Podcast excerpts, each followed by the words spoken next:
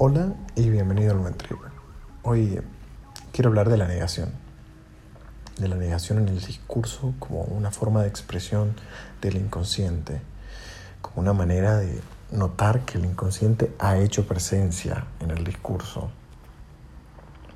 Y es que de seguro a ti te ha sucedido que inicias una conversación en un entorno, llegas y por ejemplo dices algo como, yo no vengo a pelear y curiosamente, lo que venga después no importa, ¿no?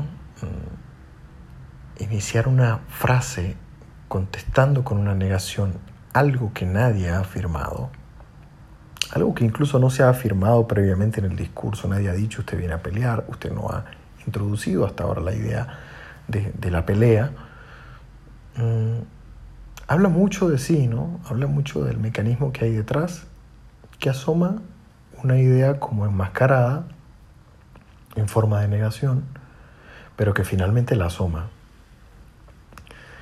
Ese no vengo a pelear nos avisa que algo se ha afirmado a lo interno primero. Siempre que iniciamos una frase en negación, el sistema primero afirmó algo.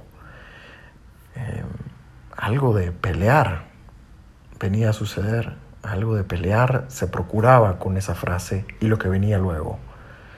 Y el sistema inconsciente ha burlado un poco el asunto, ha velado la frase para presentarla de cara al otro un poco más edulcorada y de cara a lo interno para seguir manteniéndonos con la venda puesta, creyendo uno que no viene a pelear, pero haciendo todo para pelear.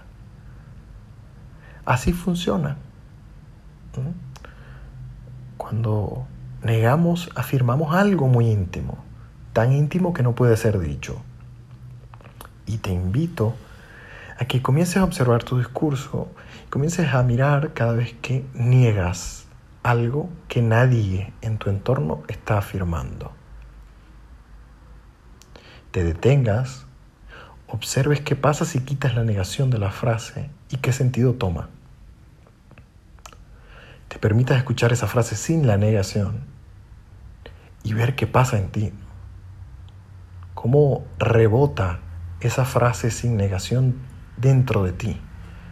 ¿Qué ecos produce? ¿A qué te suena? ¿A qué te mueve? Porque hay un principio que dice, el inconsciente no tiene negación. El inconsciente puede utilizar y valerse de negaciones para expresar aquello que nos cuesta decir, pero finalmente no puede ser negado. Utilicemos la negación como una pequeña guía para acceder a lo más íntimo, aquello que se siente tan adentro que escapa a nuestra mirada. Que tengas un buen tren.